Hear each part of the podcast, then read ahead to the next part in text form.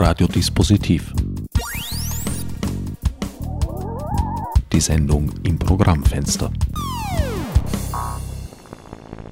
Willkommen bei Radiodispositiv. Am Mikrofon begrüßt euch Herbert Gnauer zur ersten von insgesamt drei Sendungen, die Herbert Illig und der von ihm entwickelten Phantomzeittheorie gewidmet sind. Vor etwas mehr als 20 Jahren, das Jubiläum wurde im vergangenen Jahr 2011 durchaus angemessen begangen, formulierte Herbert Illig erstmals den Verdacht, dass rund 300 Jahre unserer Zeitrechnung nachträglich eingefügt, das heißt gefälscht worden sein könnten. Grob gesagt handelt es sich um die Jahre zwischen 600 und 900, also jenen Abschnitt des Mittelalters, der mit Karl dem Großen einen auffallend einsamen und entsprechend weithin durch die Zeiten leuchtenden Höhepunkt erlebt haben soll. In diesen 20 Jahren konnte die These zunächst zur Theorie verdichtet, im Weiteren dank emsiger und vor allem beharrlicher Forschungsarbeit mit einer Fülle von Fakten unterlegt und solcher Art erhärtet werden. Über Details mag sich trefflich streiten lassen, in ihren Grundzügen und Hauptaussagen konnte die Phantomzeittheorie trotz heftigster Bemühungen seitens der Verfechterinnen arrivierter Lehrmeinung bislang nicht schlüssig und ausreichend fundiert widerlegt werden. Heute wird Herbert Illig von Entstehung und Entwicklung seiner Theorie erzählen. Ferner wird er erläutern, wie die Synchronisation mit Kalendern innerhalb und außerhalb Europas vor sich gegangen sein könnte Entwicklung und Bedeutungswandel von Zeit- und Kalenderrechnung im Lauf der Jahrhunderte werden ebenso besprochen wie Methoden zur Datierung von Fundobjekten, bevor wir zu einem der argumentativen Hauptpfeiler der Theorie gelangen.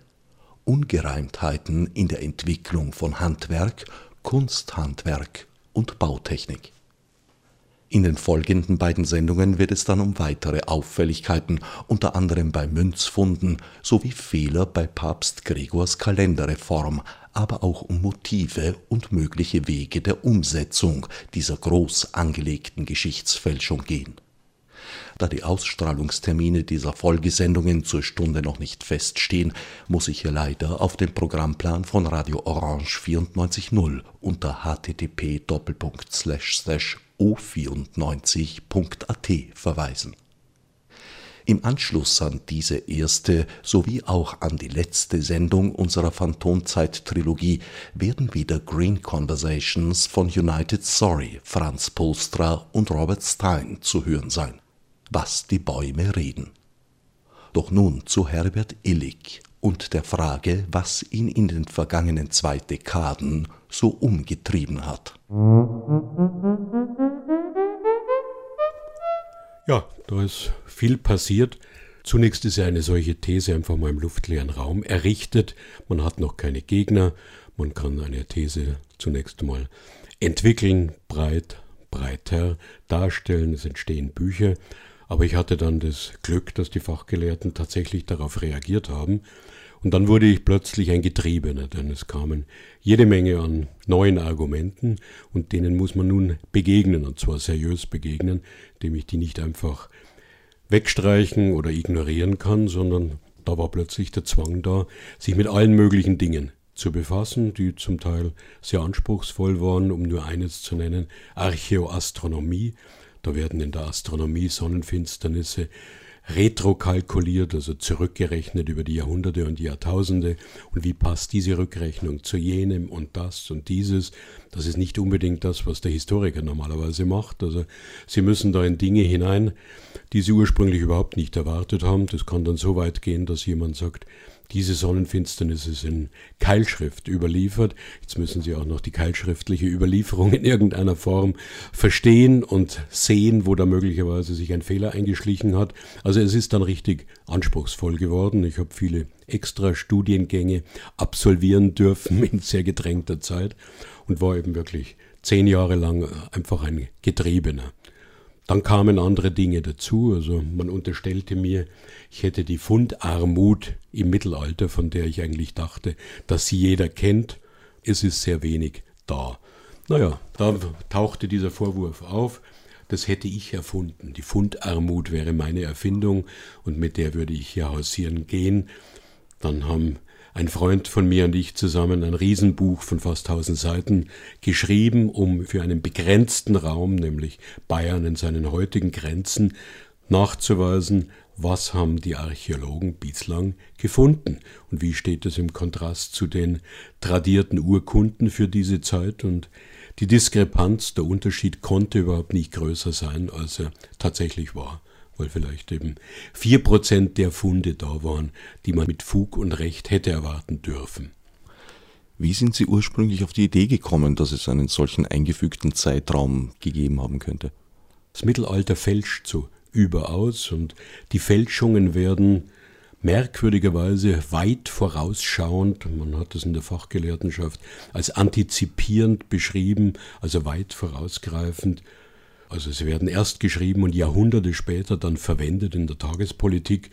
Da habe ich gesagt, sowas gibt's nicht. Niemand kann für fünf Jahrhunderte später ein Dokument schreiben, das dann irgendeinen Sinn haben kann. Und dann fiel mir ein, Möglicherweise sind aus einem chronologischen Grund diese beiden Ereignisse, das Schreiben einer Urkunde und das Benutzen der Urkunde, auf der Zeitachse weit auseinandergezogen worden, obwohl sie eigentlich dicht beisammen lagen. Und so hatte ich plötzlich die Vorstellung, es könnte ein chronologisches Problem sein. Und da war die einfachste Prüfungsmethode unser Kalender. Unser Kalender wurde 1582 korrigiert von einem Papst, geht aber zurück auf Cäsar also bis 45 vor Christus.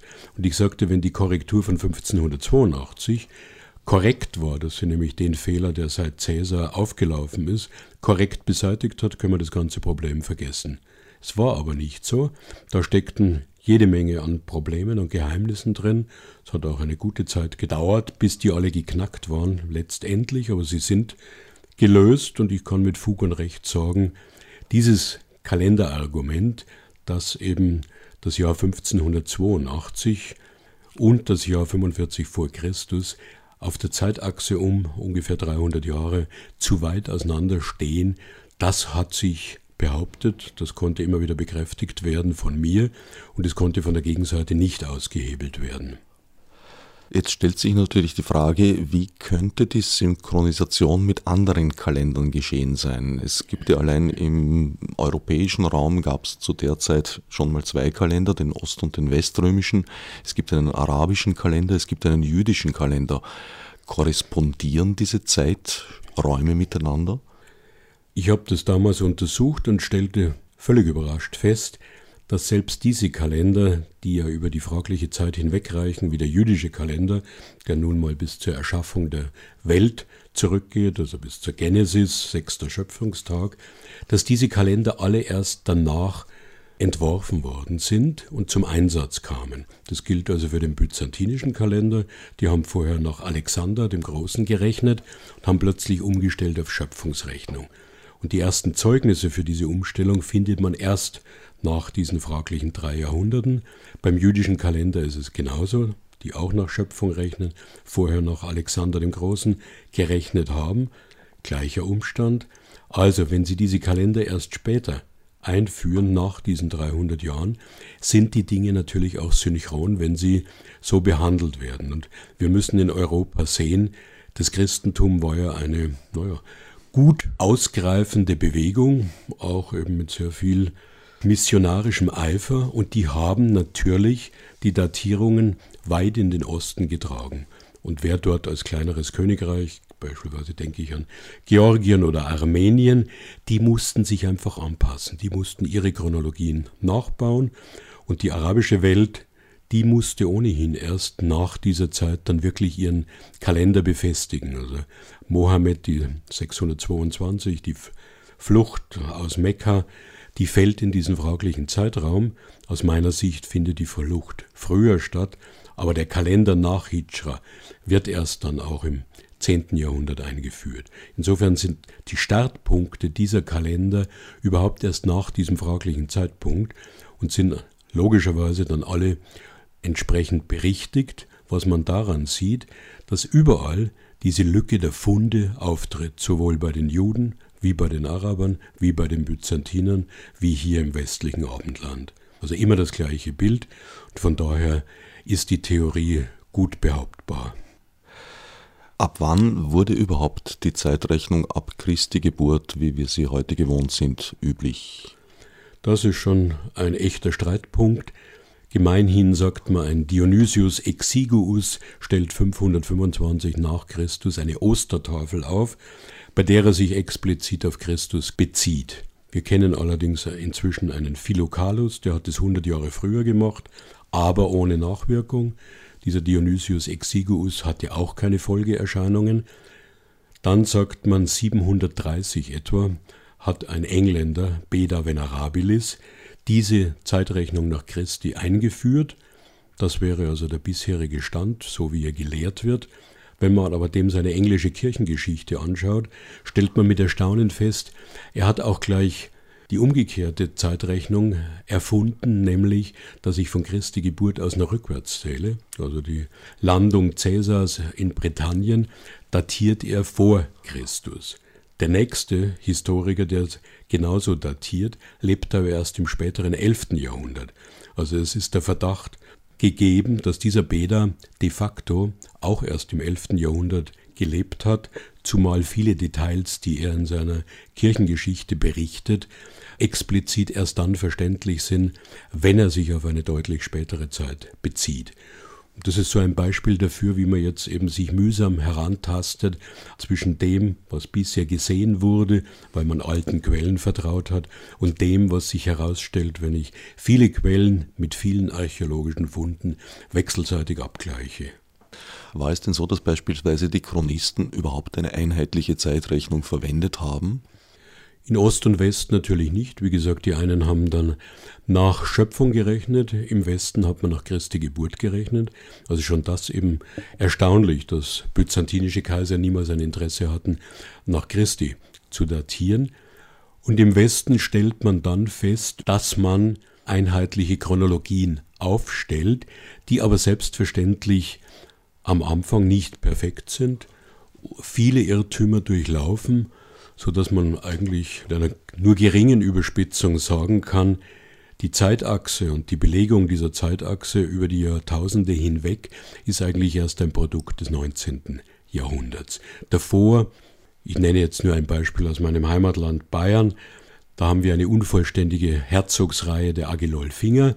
Am Anfang bestanden die aus fünf Herzögen, die ab 6. Jahrhundert an der Macht waren Plötzlich wurden dann im 17., 18. Jahrhundert die Zahl bis auf 23 erhöht, also eine gigantische Ausweitung, ohne dass man irgendwelche Funde gemacht hätte.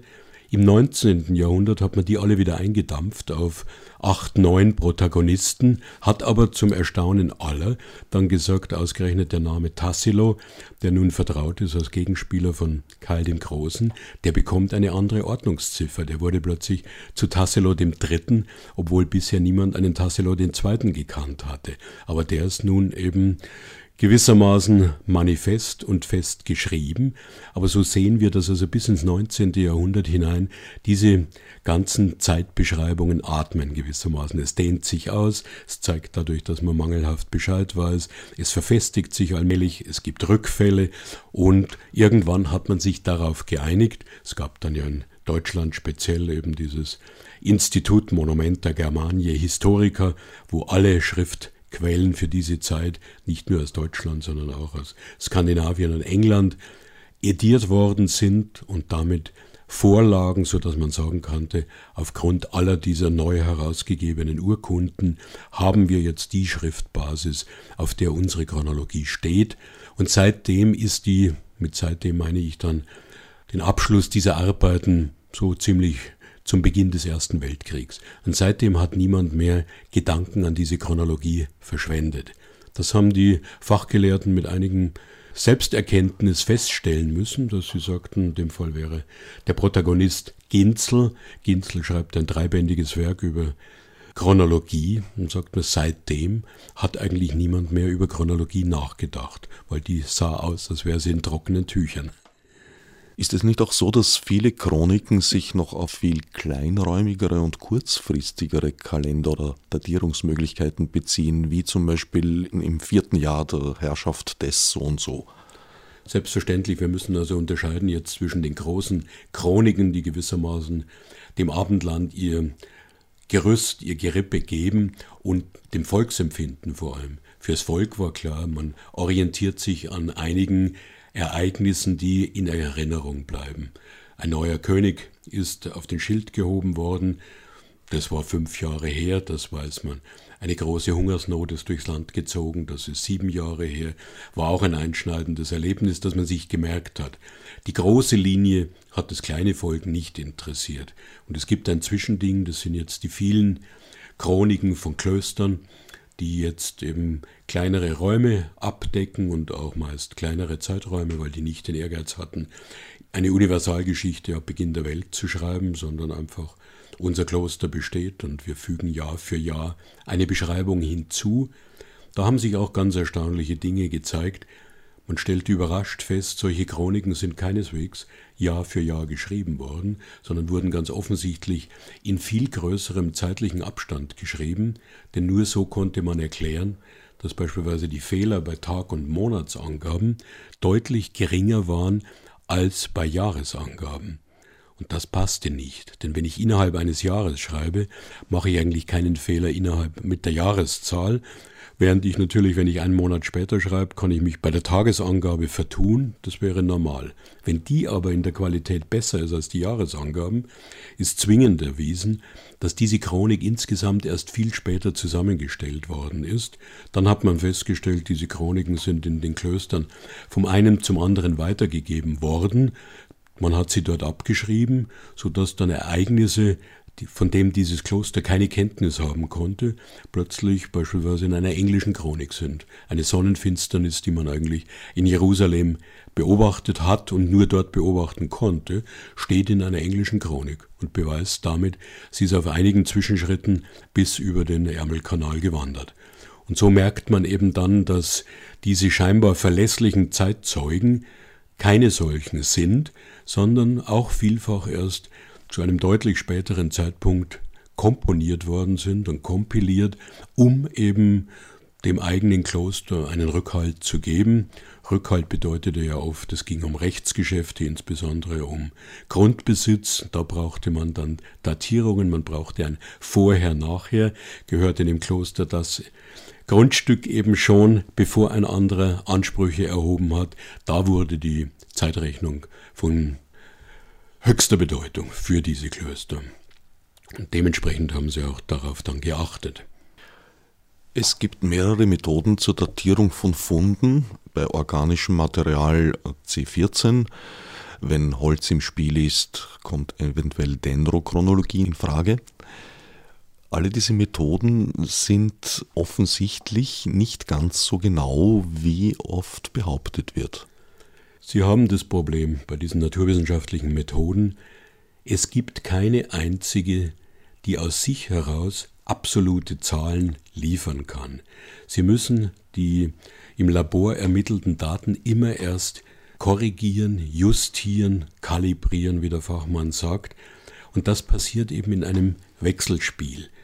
Beispielsweise haben die natürlich jetzt das gleiche Problem der Fundarmut, das schon angesprochen war, aber nun auch in diesen beispielsweise kohlenstoffhaltigen Funden, die man dann mit dieser C14-Methode auch prüfen kann. Es gibt zu wenig Holz für die frühe Karolinger und Merowingerzeit. Ja, also, was mache ich? Ich suche verzweifelt eben, datiere dann mit C14, dieser Balken könnte vielleicht doch in dieses Intervall fallen, dann müssen wir aber da ein bisschen nachjustieren, da korrigieren. C14 liefert ja nun mal keinen fixen Wert, sondern ein Unsicherheitsintervall. Das liegt im frühen Mittelalter bei plus minus 70 Jahren. Wenn Sie da zwei Werte haben, decken die beiden Unsicherheitsintervalle bereits 280 Jahre. Ich habe 297 vorgeschlagen.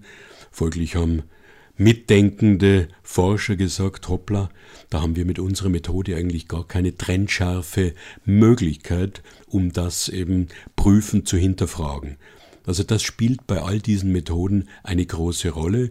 Wir müssen uns immer klar sein, jede Holzprobe wird auch mit C14 vordatiert. Man möchte wissen, wo man die entsprechenden, entsprechenden Jahre auf diesen Baumringen suchen muss. Ja, und so in diesem Wechselspiel Glaubt man zur Wahrheit zu kommen, aus meiner Sicht ist es so, dass in diesen kritischen Jahrhunderten dann sehr wahrscheinlich eine Holzsequenz verdoppelt worden ist, für die es dann aber zwei verschiedene C14-Werte gibt, was im Bereich dort völlig normal ist. Das sind sogenannte Wiggles, die auftreten, dass eben eine Probe mehrdeutig ist, dass die 300 Jahre irgendwie rauf runter doppelt belegt sein könnten. Das wird irgendwann im Labor so weit korrigiert, bis es zu stimmen scheint. Dieser Wert wird ohne größere Kommentierung hinausgegeben und diesen Wert müssen Sie dann glauben. Wenn man das Gleiche tun würde, in dem Bewusstsein, dass hier 300 Jahre künstlich eingefügt worden sind, sähen diese Korrekturmöglichkeiten vermutlich völlig anders aus. von daher landen wir in einer Relativität, die eben der ganzen Sache nicht dienlich ist, sondern alle diese Sachen der Nachprüfung sehr erschwert. Wenn ich mich recht erinnere, sind vor einiger Zeit auch sehr viele mit C14 vorgenommenen Datierungen von einem Referenzlabor zurückgezogen worden aufgrund methodischer Irrtümer und Fehler. Die damit getroffenen Datierungen haben sich aber in den historischen Beurteilungen und Chronologien gehalten. Das ist leider ein echter Skandal. Es dreht sich hier um das renommierte Frankfurter Institut, das nun mal von einem Hochstapler, also von einem polizeilich erfassten Hochstapler, über 30 Jahre lang geführt worden ist, der nicht in der Lage war, seine C14-Maschinerie überhaupt zu bedienen, sondern mit ganz kurzen Ausnahmen von vier Jahren die Datierungen freischöpfend kreiert hat, um es mal so zu sagen. Es gibt ein Beispiel aus dem bayerischen Raum, das sich aufs Mittelalter bezieht. Da hat die Gemeinde Wolfratshausen einen Pilger, der aus Rom zurückkam, der wurde als Märtyrer verbrannt, der Aschenbrand wird in der Kirche verwahrt. Die Kirche wollte wissen, kann das nun wirklich von diesem Heiligen stammen? Und das Institut nahm die Probe entgegen, sagte, schaut doch mal im Heiligen Lexikon nach, wann der gelebt hat, und daraus machen wir unser Intervall. Das hat der Spiegel alles in Deutschland aufgedeckt. Die ganze Sache ist mit Schimpf und Schande beendet worden, aber es fehlt bislang eine Liste im Internet, welche dieser vielen Datierungen effektiv zurückgezogen werden muss. Also die Gemeinschaft der Paläoanthropologen war nicht in der Lage, hier hinreichend aufzuklären, was der Spiegel in vergleichsweise kurzer Frist in seinen Heften geboten hat, nämlich dass er sagte, der älteste Heidelberg-Mensch, der älteste Neandertaler, all das sind Fantasiedatierungen aus diesem Labor, die müssen verschwinden, aber im Detail war das bislang nicht nachzuvollziehen. Und das allein ist natürlich eine ungeheure Erschwernis für diese Menschen, dass sie jetzt eben Daten haben, wo sie hinter vorgehaltener Hand sagen, hoppla, das war Protsch von Zieten, raus damit. Das will man aber öffentlich nicht gerne diskutieren. Erschwert aber diese Methode oder desavouiert sie eigentlich hinlänglich. C14 datiert nach den Zerfallszeiten des Kohlenstoffatoms. Dendrochronologie richtet sich nach Jahresringen und der Tatsache, dass manche Bäume in sehr guten Jahren sogar zwei Ringe oder zumindest besonders breite Ringe ausbilden, in schwächeren Jahren sehr schmale oder unter Umständen gar keine. Jetzt ist es aber so, dass die Lebensbedingungen des einzelnen Baums, dessen Stamm oder Holz halt gefunden wird, unter Umständen auch sehr kleinräumig schon große Abweichungen ergeben können. Also ein Baum auf einem Hügel kann eine Trockenheit erleben, während im selben Jahr der Baum ein paar hundert Meter weiter unten im Tal eigentlich sehr gut gegangen ist. Ja, wir haben es mit Individuen zu tun und diese Individuen müssen mit viel Aufwand in eine allgemeine Standardkurve umgewandelt werden. Das Problem ist sogar noch größer. Ich habe bei mir daheim eine große Baumscheibe stehen, so mehr als einen halben Meter im Durchmesser. Und wenn Sie die anschauen, dann ist die Südseite dreimal so groß als die Nordseite. Also Sie haben auf der Südseite viel breitere Jahresringe als auf der Nordseite. Wenn Sie nun ein Brett haben oder einen Balken von 10 cm Durchmesser, der aus der Südseite geschnitten wird, imaginiert dir ein prachtvolles Jahr oder prachtvolle Jahre an Wachstum. Machen Sie dasselbe auf der Nordseite, werden Sie sagen, das war eine lange Periode der Kümmernis. Also von daher ist das schon immer höchst bedenklich oder zumindest schwierig, alles das auszuräumen. Es lief dann ja so, ursprünglich dachte man, Man könnte von Kalifornien herkommen mit einer Borstenkiefer-Standardkurve die gesamte Welt datieren. Es hat sich dann gezeigt, dass das auf Europa in keiner Weise übertragbar ist. Man hätte zwar diese Kiefern gehabt, die sehr alt wurden, über 1000 Jahre.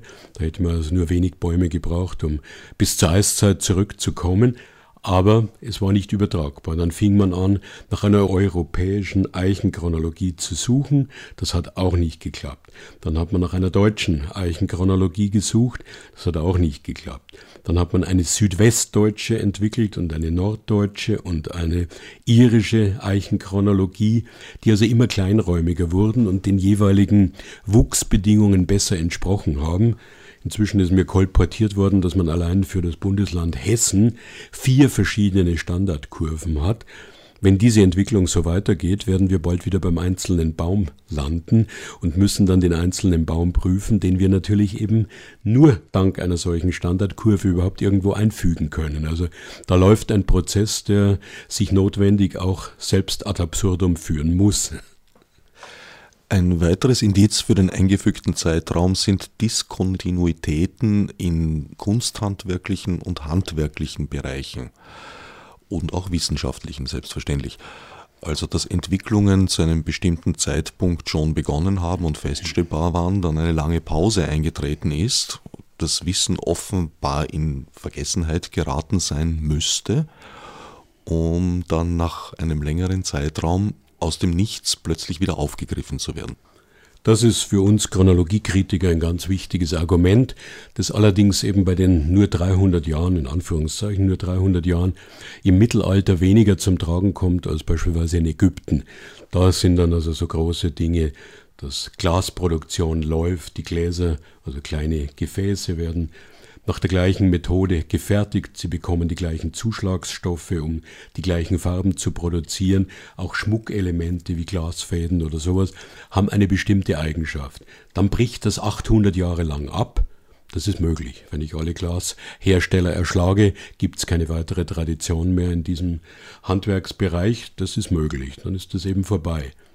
Aber wenn die Glasindustrie wieder aufblüht, dann kann sie nicht von 0 auf 100 zurückspringen, sondern ich brauche mindestens drei Generationen an Meistern, die sagen, hoppla, da gab's sowas schon mal, wie haben die das wohl damals fabriziert, ich versuche jetzt selber dem nachzukommen, ich muss ja wieder mit Farben experimentieren, weil eine Mineralfarbe, die als Mineralgrün ausschaut, wird nach dem Brand plötzlich gelb oder irgendetwas. Also das muss ich ja wieder mühsam ausprobieren, wie solche Farben dann zusammenpassen und das geht nicht von heute auf morgen. Und wenn sowas auftritt, dass das wie eine Rechteckkurve von einem höchsten Niveau auf Null bricht und nach vielen hundert Jahren plötzlich wieder von Null auf 100 sofort steigt, dann ist das ein sicheres Indiz dafür, dass hier ein künstlicher Zeitraum zwischen die Entstehungszeit dieser Glasgefäße hineingebracht worden ist. Im Mittelalter läuft das eher dann so, dass man beispielsweise ein kleines Kästchen hat, in dem Reliquien verwahrt werden. Es kommt aus Byzanz und die Wissenschaftler rätseln nun, wann ist es gemacht? Und sie sagen, ich kenne so ein Beispiel einer Staurothek, da sagte man, tja, die ist entweder 6. Jahrhundert oder 10. Jahrhundert. Dazwischen geht nicht, denn da hatten die Byzantiner ihren Bilderstreit, da durften keine Heiligen dargestellt werden. Also für die Zeit scheidet dieses Kästchen zuverlässig aus. Aber wir können einfach nicht entscheiden, ist das 6. Jahrhundert oder 10.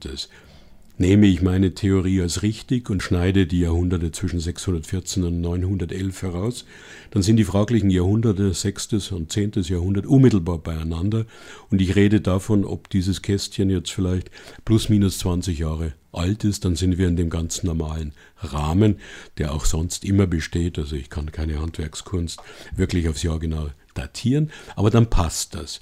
Und ich stelle fest, aha, da ist offenbar in einer künstlichen Operation Zeit eingeschoben worden, Gegenstände wurden weit auseinandergezerrt und folglich greifen keine Erklärungen mehr und wir stehen vor einem Rätsel. Und solche Rätsel lassen sich mit meiner These lösen. Eine wichtige Rolle in dieser Argumentation spielt die Bauhistorik und hier wiederum der Aachener Dom, insbesondere seine Kuppel. Ja, der ist jetzt für die herrschende Lehre ein absolutes Rätsel, auch wenn sie es nicht wirklich eingestehen kann, aber jeder Laie versteht es. Die Franken waren Germanen, die mit Holz gebaut haben, hatten keine Ahnung vom Steinbau. Dieser Germane, der Franke, geht nach Aachen und sagt, ich baue aus dem Stand heraus eine wunderschöne Kuppel, 30 Meter hoch, 15 Meter im Durchmesser, baue die mit massiven Steinen, also wie ein Restaurator sagte, über jedem heutigen Besucher hängt eine Tonne an Gestein. Das ist eine ungeheure Menge, die übt eine ungemeine, ungemeine Schubkraft aus und die Schubkraft muss beherrscht werden. Ich brauche also im Inneren Holzanker, ich brauche Eisenanker, damit dieses Gebäude überhaupt halten kann. Jetzt wird dieses Gebäude um 800 nach herrschender Lehre gebaut und jetzt beschließen die Franken, das war so schön, dass wir nie wieder eine Kuppel bauen werden. Und es wird keine Kuppel mehr gebaut im Karolingischen Reich. Im 10. Jahrhundert werden überhaupt keine Gewölbe mehr gebaut, gar nichts.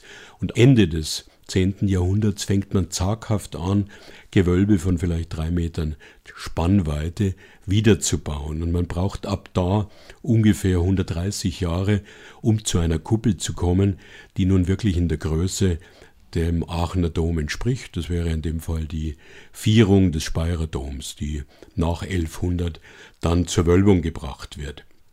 Ich habe also ein exzellentes Bauwerk der Architekturgeschichte, das keinen Vorläufer hat, das keinen direkten Nachfolger hat und die Kunst, die damit verbunden ist, also die handwerkliche Kunst, ist ganz offensichtlich dann für mindestens 100 Jahre völlig erloschen. Das geht nicht, denn einer Kuppel können Sie nicht ansehen, was in ihrem Inneren drin ist, an tragenden Elementen, an Stahleinlagen oder weiß Gott was, das sehen Sie nicht. Das kann Ihnen nur der Baumeister verraten. Wenn aber der Baumeister seit 100 Jahren tot ist, kann ich die Kuppel nur von unten anschauen und kann sie nicht beurteilen. Es gibt eine fast gleich große Kuppel in Ravenna, San Vitale. Da sieht der, der unten steht, nicht, dass hier Ton also luftgefüllte Tongefäße eingebaut sind und die gesamte Kuppelschale nur 30 Zentimeter stark ist, während Aachen mit dem gleichen Durchmesser und dem gleichen Aussehen eben bis an den Seitenrändern bis 1,40 Meter starke Gestein hat, mit zusätzlichen Einlagen an Eisenankern und Holzankern, die man natürlich für die leichten Tonelemente in Ravenna nicht gebraucht hat. Also es kann ein Baumeister hier nichts mehr lernen. Da ist die Tradition abgerissen, man muss ganz von vorne anfangen. Jetzt ist eben die Frage, wo konnten die Franken das um 800 gelernt haben? Die Byzantiner haben seit mindestens 250 Jahren keine Kuppel mehr gebaut. Die Weströmer haben seit ungefähr 450 Jahren keine Kuppel mehr gebaut. Da gab es keine Handwerker, die irgendetwas vermitteln konnten. Eigenes Wissen gab es nicht. Also kann diese Kuppel nach allen vorstellbaren Möglichkeiten damals nicht gebaut worden sein. Also gehe ich den nächsten Schritt und sage, wenn wir eine wirkliche Gewölbeentwicklung ab Ende des 10. Jahrhunderts haben, wenn wir sehen, mit Versuch und Irrtum werden die, die Spannweiten immer größer, immer höher werden die Vierungen aufgesteilt, dann kommt eben der Punkt, wo schließlich auch Aachen möglich wird. Jetzt kam mir in jüngster Zeit ein Argument noch zu Hilfe. Sprach davon, dass Aachen Eisenanker hat, die im Querschnitt 6 auf 7 Zentimeter oder vielleicht sogar 8 auf 8 Zentimeter stark sind. So etwas können Sie nicht mit der Hand schmieden. Das ist außerhalb der menschlichen Möglichkeiten. Also Sie können einen Stab, der maximal 3 auf 3 Zentimeter stark ist, den können Sie von Hand schmieden. Danach lässt sich das Eisen durch die menschliche Faust nicht mehr beeindrucken. Sie brauchen also eine andere Herstellungsmethode. Und es ist gelungen, äh, vor kurzer Zeit in französischen Zisterzienserklöstern sowohl archäologische Funde zu machen, die auf hydraulisch betriebene Fallhämmer hinweisen, wie auch eine solche Anlage nachzubauen. Das ist nicht einfach, weil da brauchen Sie ein riesiges Wasserrad, Sie brauchen eine Nockenwelle, die ungefähr eine Tonne schwer ist und Sie brauchen einen Fallhammer, der 300 Kilogramm schwer sein kann. Das Ganze muss funktionieren, aber mit so einer Anlage können Sie dann dieses Eisen schmieden. Und da sind wir im Moment etwa bei einem Bereich von 1135. Ich habe aber bei einem der größten französischen Medievisten, Georges Duby, inzwischen gelernt, dass im späten 11. Jahrhundert eine bevorzugte Besteuerung auf Eisenprodukte gibt und auch Hinweise in den Schriften auf Fallhämmer. Also wir können diese Entwicklung vielleicht noch 50, 60 Jahre vorziehen und damit wären wir exakt da, wo ich für Aachen ein ganz wichtiges Kriterium sah. Wer also in den Aachener Dom geht, stellt erstaunt fest, die oberen Emporen sind riesenweit geöffnet, da sind überhaupt keine Wände, nur noch Pfeiler, acht Pfeiler und dazwischen ist alles Luft. Das haben die Römer nie gebaut, das hat man in Europa vor 1060 niemals bauen können. Die ersten, die das konnten, waren die Normannen. Die haben in der Normandie, in Caen, ab 1060 zwei Kirchen errichtet mit dermaßen großen Emporen. Vorher kann ich Aachen nicht ansetzen, danach auf jeden Fall. Wenn ich jetzt erfahre, im letzten Drittel des 11. Jahrhunderts äh, spricht man irgendwie von Fallhämmern, die eingesetzt wurden, vermutlich ja auch erst noch einigermaßen hilflos. Man muss ja auch hier eine völlig neue Technik der Großindustrie schon fast suchen. Stellt dann fest, bei den Zisterziensern wird es zur Gewohnheit, die können nun wirklich viel Eisen erzeugen. Und dann kommt der nächste Schritt, Nämlich die gotische Kathedrale wird dann ab 1140 gebaut. Eine Kathedrale enthält im Schnitt 35 Tonnen Eisen und damit sind wir in einem Bereich, der von Hand nicht mehr zu schmieden ist. Da bräuchten Sie eine Armada von Schmieden, die A, dieses Eisen rein vom Volumen bewältigt, dann sind aber genügend Eisenteile dabei, die von Hand nicht mehr zu schmieden sind. Also wir sehen aus dieser kurzen Betrachtung des Eisenankers, dass mit Fug und Recht eine Kirche die Schwere Eisenanker beinhaltet, um eben gewaltige Schubkräfte zu bändigen, frühestens im 11. Jahrhundert gebaut worden sein kann. Und das bezieht sich nicht nur aufs frühe Mittelalter, das bezieht sich auch auf die Römerzeit. Die Römer hatten eine solche schon fast maschinelle Großfertigung von Eisenteilen nicht. Also auch das konnte nicht in der Vergangenheit gelernt werden sondern die mittelalterlichen Baumeister mussten diese Methode ganz von neuem lernen und haben das auch getan und konnten dementsprechend die großen Kuppeln aufführen, die dann insbesondere eben die Gotik auszeichnen. Damit wären wir am Ende des ersten Teils des Interviews mit Heribert Illig angelangt. Zwischenzeitlich wurden auch die Sendetermine der beiden kommenden Folgen festgelegt. Teil 2 der Phantomzeit-Trilogie wird kommenden Mittwoch, den 2.5.2012, Teil 3 eine Woche später, Mittwoch, den 9.5.2012, jeweils 12 bis 13 Uhr zu hören sein. Zum Abschluss erfahren wir nun, wie eingangs versprochen, von United Sorry Franz Postra und Robert Stein, was die Bäume zu all dem sagen. Das nächste Event ihrer Projektreihe Salon im Grünen Nummer 2 wird übrigens Donnerstag, den 3.5.19 Uhr im Türkenschanzpark stattfinden. Details in den Websites www.brut-wien.at und www.unitedsorry.com zu entnehmen. Fürs Zuhören dankt Herbert Gnauer.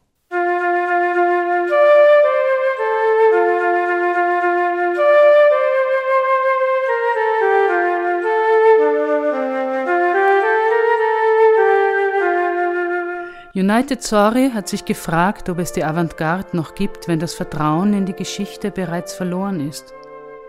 Wo liegt die Bedeutung vom künstlerischen Potenzial, wenn die entstandenen Momente nur der Mythenbildung und deren Dekonstruktion dienen? United Sorry plädiert für die Entwicklung einer Sprache, die sich unmittelbar avantgardistischer Referenzen bedient. Moderation Millie Bitterli. Was?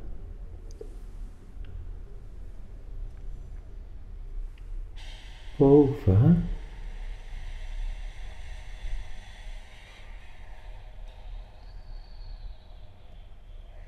five.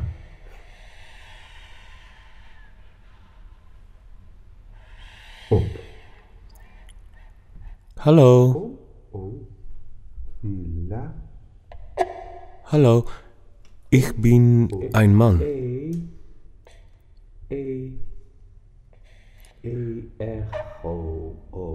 Eigentlich bin ich der Mann, der vor zehn Jahren vorher verschnupft war.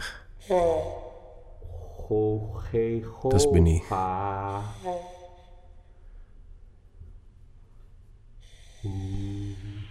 Ich erinnere es mich nicht mehr, dass ich verschnupft war, zehn Jahre vorher, aber ich bin mich sicher.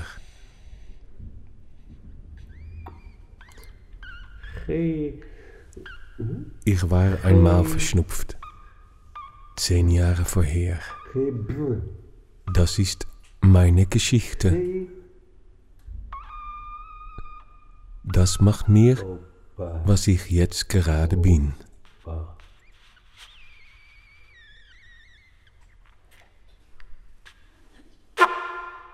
Vielleicht ist es nicht so wichtig für Sie. Aber stellen Sie sich vor, dass ich berühmt bin. Dann ist es gleich eine wichtige Geschichte, dass ich zehn Jahre vorher verschnuppt war.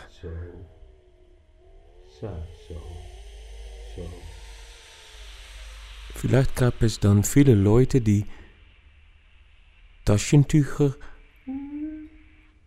kaufen willen, die mit meinem Namen drauf und auch die Daten, dass ich verschnuppt war und dass ich diese Taschentücher gebraucht habe.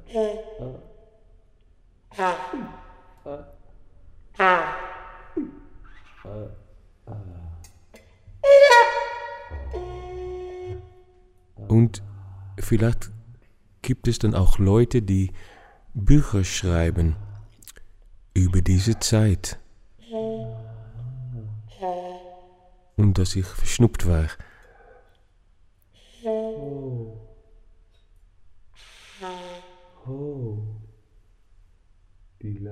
Weil sie schreiben jetzt und ich kann mich das vorstellen, erinnere tue ich es nicht, aber sie sagen, sie schreiben,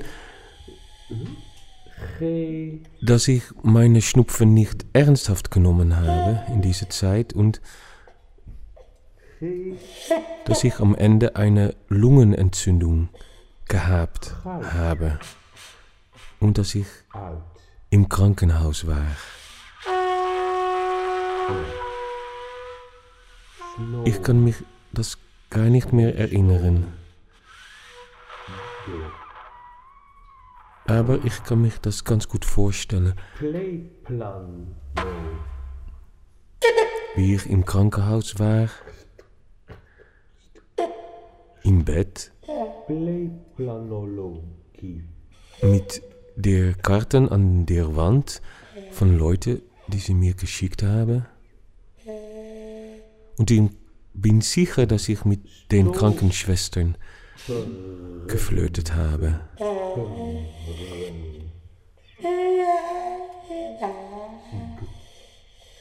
Und ich erinnere mich noch immer diese Wärme in meinem Körper. Eine unglaubliche Wärme.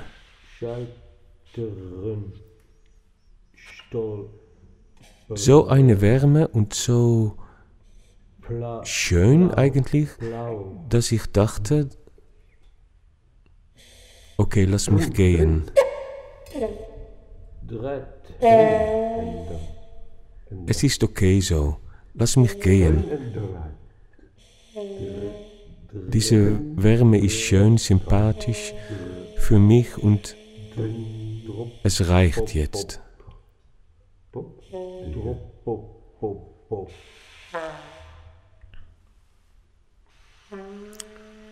Aber das ist nicht passiert.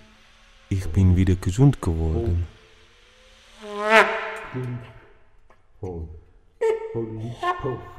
Und dann habe ich gedacht, und ich weiß noch sicher, ich weiß sicher, dass es meine erste Gedanke da war, es muss anders.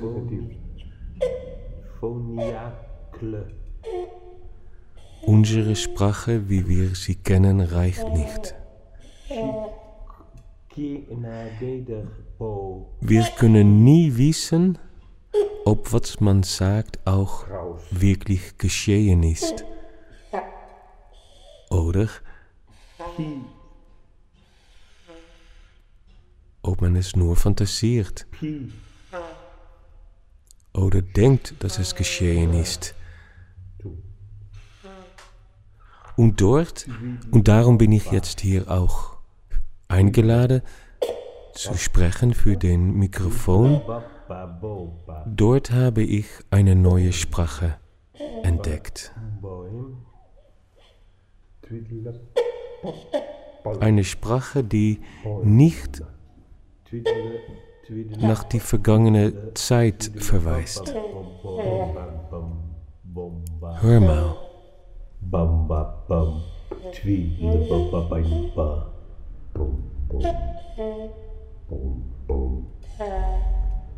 twee, twee yopa yopa yopala papale pop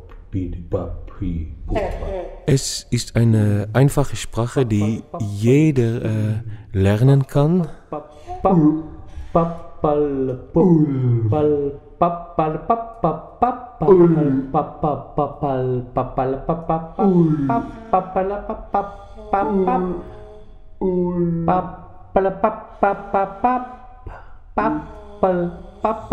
Voller Sehnsucht.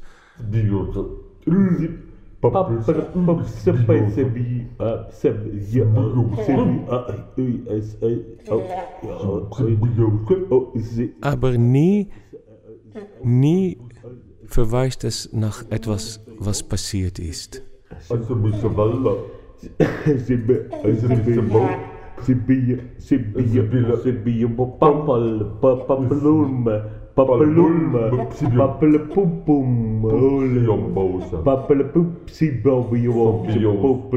Ich glaube, diese Sprache verweist nach, was möglich geschehen kann in der Zukunft.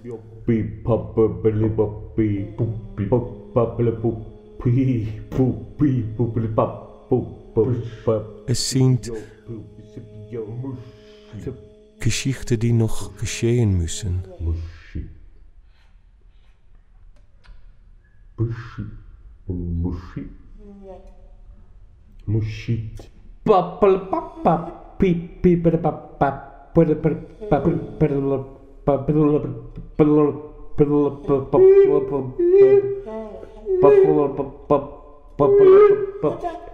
Jekt. Jekt.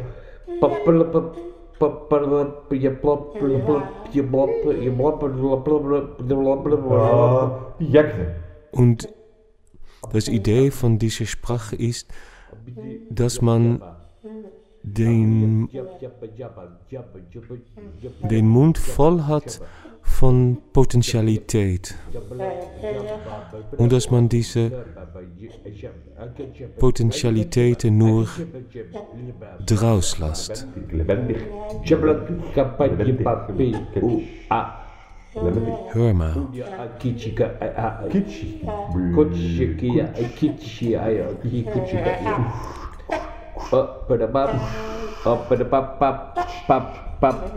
Es ist eine Sprache für die Zukunft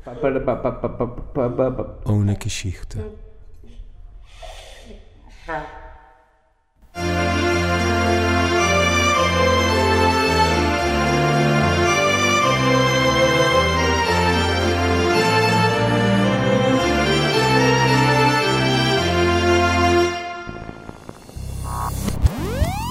Snef Margot Monesi. Fichte subsidiar